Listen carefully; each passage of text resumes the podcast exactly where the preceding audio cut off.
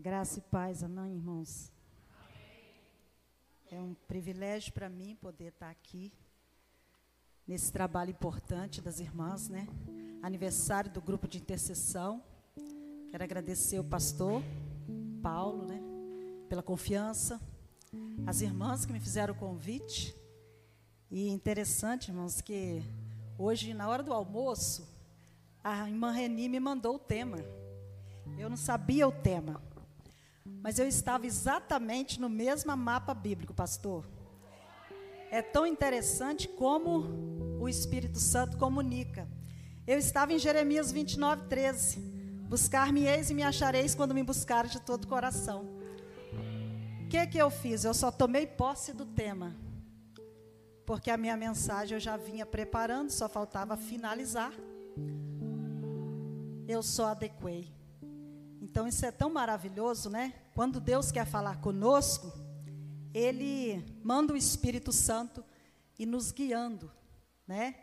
E com esse tema tão bacana, tão lindo, né? Clama a mim. Não, desculpe, é isso mesmo. Eu estou no versículo das irmãs, Jeremias 33, 3.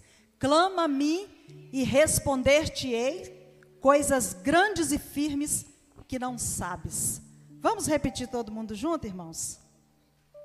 Clama a mim e responder-te-eis e anunciar-te-eis coisas grandes e firmes que não sabes. Irmãos, Jesus Cristo ele é o dono da igreja. Então, quando a gente vai ministrar uma palavra numa igreja, a gente fica pedindo ao Senhor, Espírito Santo, o que, é que eu vou fazer lá? Dá uma dor de barriga na gente. No dia que a gente recebe a notícia, se der a notícia para a gente, se fizer o convite 30 dias antes, é 30 dias de sofrimento. Né, pastor? Então, assim, eu fico pensando, irmão, nós temos que amar muito os nossos pastores, que eles fazem isso o tempo todo. Aí eu fico imaginando que ficam sofrendo o tempo todo. Porque a gente fica ali o tempo todo conversando com o Espírito Santo.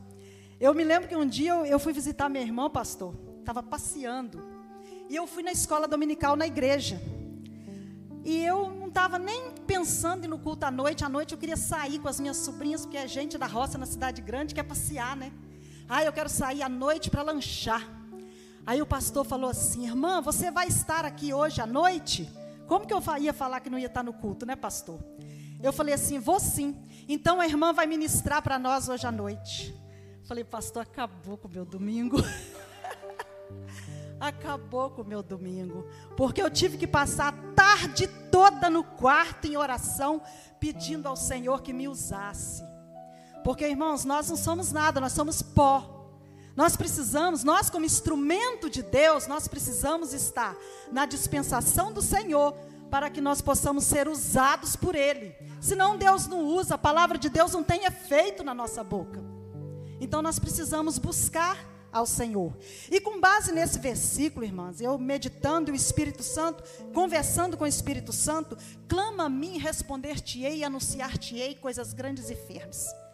E é que é um versículo muito parecido com o que eu já estava trabalhando nele. Buscar-me-ei e me achareis quando me buscares de todo o coração, que está lá em Jeremias 29, 13 eu comecei a pensar o que era necessário para que o Senhor possa responder às nossas orações. Quais são os caminhos que nós precisamos perseguir, que nós precisamos trilhar para que o Senhor possa responder às nossas orações, para que o Senhor possa anunciar para nós coisas grandes e firmes que nós ainda não sabemos.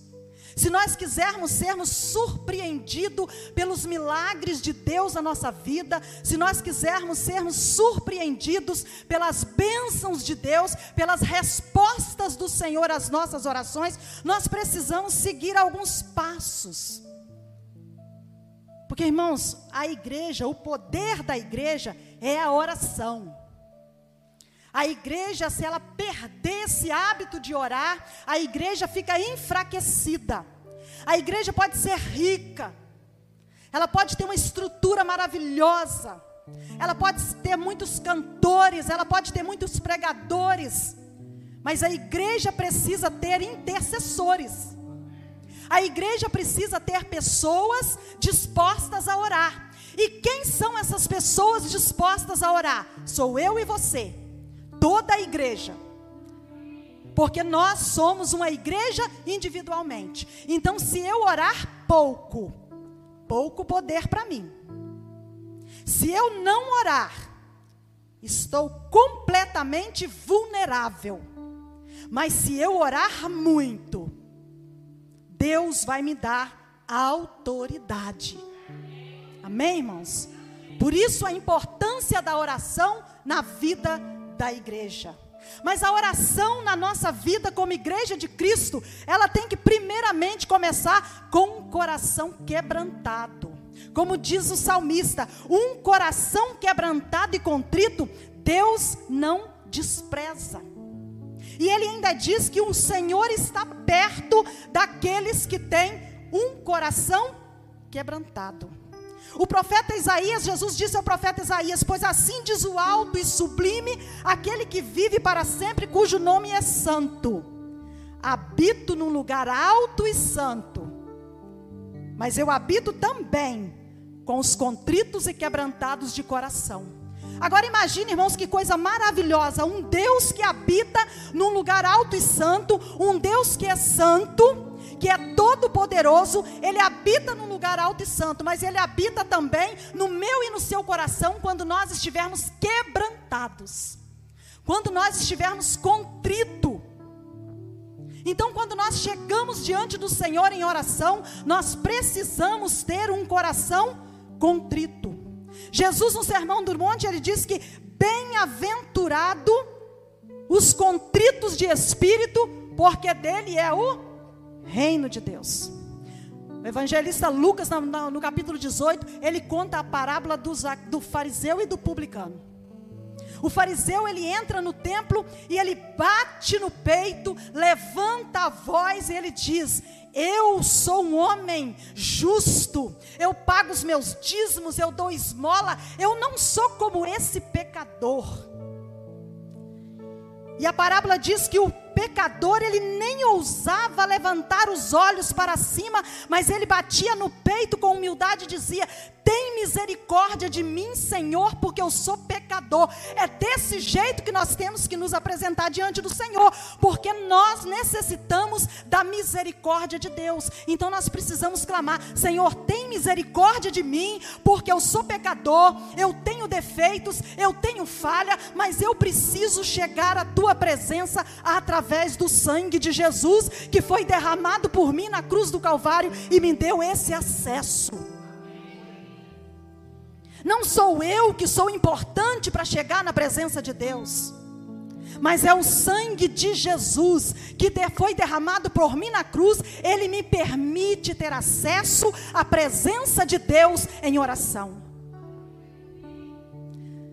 Apóstolo Paulo escrevendo aos Romanos, ele diz que também o Espírito semelhantemente nos assiste em nossas fraquezas, isso significa que nós somos fracos.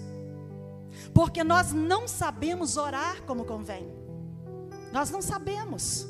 Por mais eloquente que somos, por mais hábito que temos de orar, nós não sabemos orar como convém, mas o mesmo Espírito o Espírito Santo que nos impulsiona a orar, ele intercede por nós sobremaneira. E o apóstolo Paulo ainda escreve que é com gemidos inexprimíveis, é com clamor, é com insistência diante de Deus.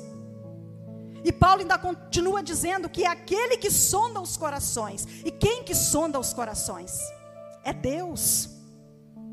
Ele sabe qual é a mente do Espírito que Ele leva, Ele faz para nós segundo a vontade de Deus. O Espírito Santo, meu irmão, Ele leva a sua e a minha oração diante de Deus, segundo a vontade de Deus. Porque nós, pastor, nós não temos capacidade para isso. Nós temos, meus irmãos, que nos sujeitar a isso a essa insignificância que nós temos diante de Deus, para que as nossas orações sejam atendidas. Nós vemos o profeta Isaías numa visão tremenda. A Bíblia diz, no capítulo 6 de Isaías, que no ano que morreu o rei Uzias, o rei Isaías teve uma visão. E nessa visão ele viu o Senhor assentado num alto e sublime trono. O manto do Senhor cobria o templo. E por cima dele, seis serafins voavam, e cada serafim tinha seis asas, com duas cobriam o pé, com duas cobriam o rosto, e com duas voavam, e eles diziam: Santo, Santo, Santo é o Senhor dos exércitos. E quando o profeta teve aquela visão, o profeta Isaías, teve aquela visão, o profeta falou assim: ai de mim, que sou um homem pecador, eu vou perecer, eu estou perdido, porque eu sou um homem de lábios impuros, eu habito no meio de um povo de lábios impuros, e os meus olhos viram o Senhor dos exércitos. E um daqueles serafins tomou um atenaz, recolheu uma brasa, tocou a boca do profeta e disse: O teu pecado foi perdoado e a tua iniquidade foi, que, foi tirada.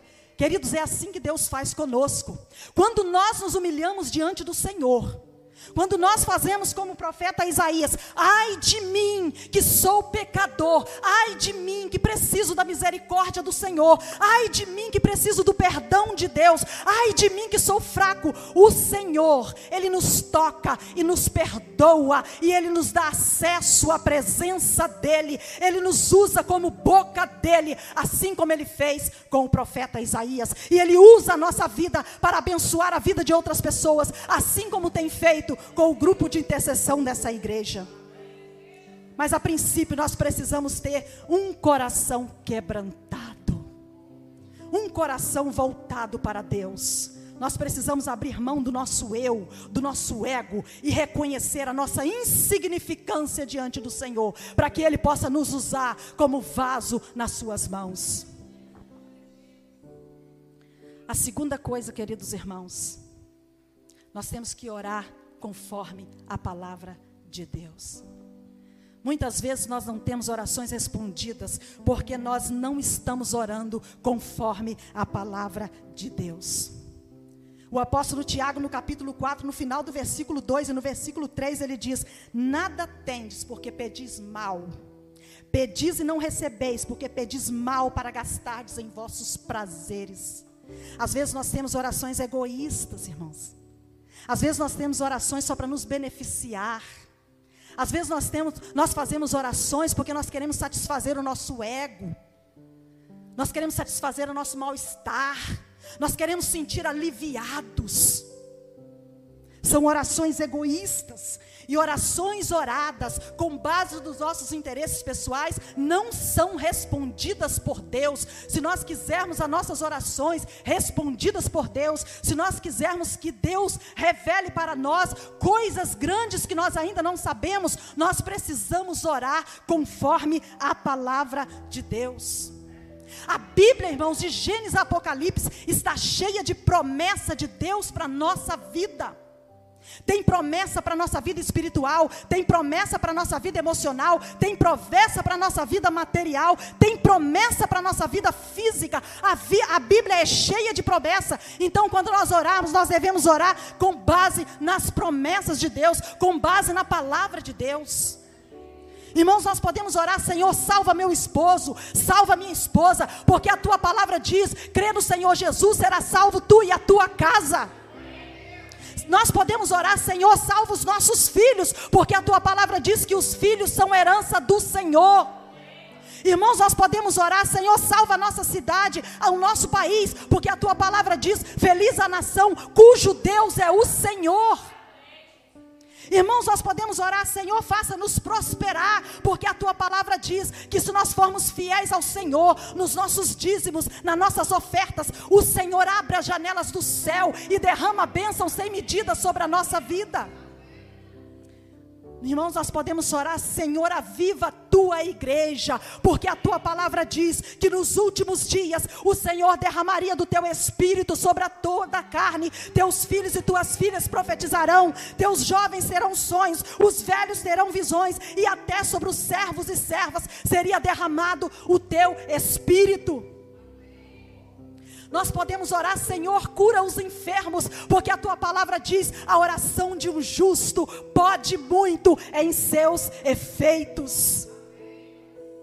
Irmãos, nós não precisamos inventar métodos de oração. Porque a oração é só você orar a palavra. Certa vez Deus falou para o profeta Isaías que o profeta Isaías o lembrasse como se Deus esquecesse de alguma coisa. Mas lembrar a Deus, irmãos, Deus tem prazer que nós falemos com Ele as nossas necessidades. Deus tem prazer que nós coloquemos diante dele aquilo que nós queremos que ele faça por nós, conforme a tua palavra. E se nós temos a palavra, irmãos, nós não precisamos nos preocupar, é somente nós orarmos conforme a palavra. Outra condição também para que nós termos, para nós termos as nossas orações atendidas, as nossas orações respondidas e para que o Senhor possa revelar para nós coisas grandes e firmes que ainda não sabemos. É nos submetermos à autoridade espiritual. Irmãos, nós precisamos nos submeter à autoridade espiritual que está sobre a nossa vida. Irmãos, tem um exemplo na Bíblia que eu acho ele fantástico. A Bíblia em 2 Reis, ela conta a história do rei Jeoás. Depois da morte do seu pai Jeoacás, rei Jeoás assume o trono. Profeta Eliseu já era velho. E Israel estava em guerra. A Bíblia diz que o rei Jeoás, ele desce para visitar Eliseu que estava doente, e a Bíblia diz que o, prof, o, o rei Joás, ele joelha sobre Eliseu, debruça sobre o rosto de Eliseu, e ele fala: Meu pai, meu pai, carros de guerra e seus cavalheiros. Aí eu fiquei pensando, o que, que seria isso, meu Deus do céu? Aí eu fui pesquisar. Falei, Je, é, não é filho de Eliseu, Jeoás é filho de Jeocás. E por que ele fala meu pai? Sabe por quê, irmãos? Que apesar dele ser rei, dele ter um exército sob o comando dele, dele governar uma nação inteira de Israel, ele reconhecia a autoridade de profeta que Eliseu tinha sobre a vida dele. Ele reconhecia que a autoridade de Eliseu era superior à autoridade dele. E nós precisamos aprender, irmãos, a reconhecer a autoridade espiritual que existe sobre a nossa vida. Irmãos, é muito triste quando a gente vê crentes elaborando campanhas de oração, subindo ao monte, procurando profetas, sem consultar o pastor da igreja, sem prestar obediência ao pastor da igreja. Irmãos, essas orações não faz efeito. Essas orações é em desobediência. Isso traz consequência para a nossa vida. Isso traz consequência para a igreja. Nós precisamos entender que nós estamos debaixo de uma autoridade. E quando os crentes, irmãos, vivem fazendo essas coisas debaixo de autoridade, depois, quando está tudo difícil, quando as coisas estão numa situação que não tem mais jeito, já perderam o controle, aí que vão trazer para o pastor resolver. Vem trazer para a sua autoridade espiritual. Irmão, se a igreja soubesse a importância de uma autoridade espiritual sobre as nossas vidas, a igreja teria prazer em obedecer e honrar seus pastores. O escritor aos Hebreus ele diz: Obedecei aos vossos pastores que velam pela vossa alma, com quem deve prestar contas, para que façam isso com alegria e não gemendo, porque isso não aproveita a vós mesmo. Irmãos, que resultado tem na nossa vida se os nossos pais espirituais eles têm sofrimento por causa de nós? Por isso que a Bíblia nos manda obedecer. Se nós quisermos termos as nossas orações respondidas, nós precisamos honrar e obedecer os nossos pastores. Ah, não, mas eu estou orando, eu estou indo para o monte orar. Eu estou em campanha de oração, mas o meu pastor nem sabe que eu estou em campanha de oração. Eu estou indo para o monte, mas o meu pastor nem sabe que eu estou indo para o monte. Isso é desobediência. Isso impede que as nossas orações sejam respondidas. Nós vemos na Bíblia um exemplo de Saul em 1 Samuel capítulo 15. Quando Saul volta de uma batalha, Saul simplesmente ignora a autoridade espiritual de Samuel. Diferente do rei Jeoás, ele ignora a autoridade espiritual de, de Samuel. E ele então oferece um sacrifício. E bem no versículo 13 você vai ler que Samuel disse a, a Saul: procedeste loucamente em, em não guardar o mandamento do Senhor. Desobedecer uma autoridade espiritual, meus irmãos, é loucura. Ignorarmos o fato de que Deus colocou alguém para ser pastor sobre as nossas vidas, isso é loucura. E não adianta orarmos se nós não estamos debaixo de uma autoridade espiritual. Quando a irmã Marilza falou aqui, o grupo de intercessão, pastor deu apoio, pastor esteve juntos. É isso mesmo, irmãos, nós precisamos disso. Nós precisamos da autoridade, nós precisamos da bênção do pastor sobre as nossas vidas. É a mão dele que está sobre as nossas cabeças. Ele foi colocado por Deus como autoridade espiritual sobre as nossas vidas. Então, talvez você pode pensar: "Ah, não, Laodiceia, eu não concordo". Então, meu querido, você vai para a palavra, comece a examinar a palavra, que você vai entender que eu estou falando a verdade. Nós precisamos obedecer à autoridade espiritual, se nós quisermos ter uma vida de oração com resposta. Fico muito feliz desse amém, pastor Paulo. Glória a Deus por isso. Irmãos, em quarto, para nossa oração ser respondida, para que o Senhor possa revelar para nós coisas grandes e firmes que nós não sabemos, nós precisamos de ter fé, de crer. O escritor aos Hebreus diz que sem fé é impossível agradar a Deus. A Neia me, me, tem uma frase da Neia que eu nunca esqueço. Que ela falava sempre aqui e eu guardei no meu coração. Que nós temos que orar agradecendo e crendo que o Senhor já fez.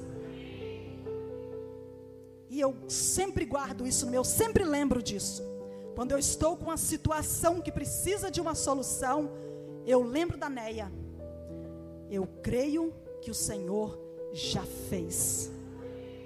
O escritor aos Hebreus diz que aquele que aproxima de Deus precisa crer que Ele existe e que Ele é o galardoador daqueles que o buscam. Apóstolo Paulo, escrevendo aos Romanos, no capítulo 1, 17, ele diz que a justiça de Deus se revela no Evangelho de fé em fé, como está escrito: o justo viverá pela fé. Irmãos, nós vivemos é pela fé. É pela fé que nós cremos que um dia nós seremos arrebatados. É pela fé que nós caminhamos neste mundo que jaz no maligno, porque este mundo ele não nos pertence. Ele foi entregue a Satanás e nós andamos nele e nós somos guardados neles e nós somos protegidos nele e nada nos toca, nada nos faz mal. Sabe por quê? É porque nós cremos que nós temos um Deus que manda os anjos ficar ao nosso redor. A Bíblia diz que o Satanás fica em derredor, mas nós cremos que existe um anjo apenas um anjo ao nosso redor que é capaz de conter a legião de anjos que Satanás tem enviado todos os momentos ao nosso redor para nos destruir. É pela fé que nós cremos nisso. E é por causa dessa fé que eu e você estamos aqui nesta noite para clamar por vidas, para clamar por vidas, que é o maior milagre da terra, é a salvação de almas. Quarta-feira passada eu estava num culto lá, lá em Minas Gerais, numa igrejinha, onde meu cunhado é pastor. E eu estava tão feliz lá, pastor Paulo, porque dois irmãos meus que estavam desviados voltaram e estão congregando lá. Aí nós estávamos lá, nós somos nove irmãos, nós estávamos lá em seis irmãos, naquele culto. E a minha mãe estava lá, sete com a minha mãe. Então, assim, eu fiquei pensando, gente, não tem coisa melhor, não tem milagre maior do que salvação de almas. Não tem nada melhor do que a nossa família na presença de Deus. É por isso que o ministério de, de, de intercessão ele vai clamar por vidas. O ministério de, de intercessão, ele não está preocupado com a saúde. O ministério de intercessão, ele não está preocupado com os cofres. O ministério de intercessão, ele está preocupado com almas. Porque, irmão, se tiver almas, tem todo o resto. Se Jesus salvar vidas, não vai faltar nada para essa igreja, né, pastor? A questão, irmãos, não é o tamanho da nossa fé, não. A questão é a nossa fé estar viva. Porque Jesus mesmo deu o exemplo do grão de mostarda. Um grão de mostarda é uma sementinha tão pequena. E em qualquer espaço que ela é lançada, se ela sentir o cheiro da terra, ela nasce. E a nossa fé, irmãos, se nós exercitarmos a nossa fé ao cheiro de milagre, ela brota. E quando é que nós olhamos cheiro de milagre? Quando nós olhamos para a palavra de Deus, nós começamos a transpirar e a respirar milagre de Deus. E aí a nossa fé, ela é exercitada e a nossa fé brota e a nossa fé produz resultado, produz resultado para nossa vida, produz resultado para a igreja, produz resultado para a sociedade, produz resultado para as famílias. Não importa, meu irmão, minha irmã, o que é que você deseja. Não importa o que está no seu coração, o que, que você tem pedido, porque Deus vai fazer. Segundo a vontade dEle, Ele vai fazer. Porque Ele diz: clama a mim. Porque essa, esse texto, clama a mim, responder-te-ei, não é do profeta Jeremias, é do próprio Deus para Jeremias. Clama a mim, responder-te-ei e anunciar-te-ei coisas grandes e firmes que não sabem.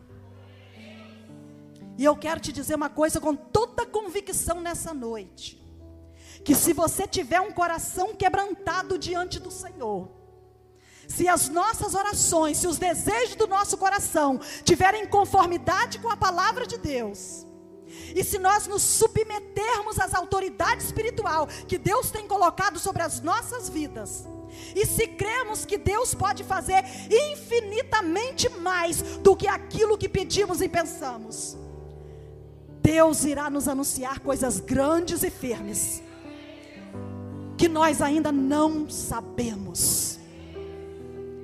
Amém, irmãos? Que Deus abençoe em nome de Jesus.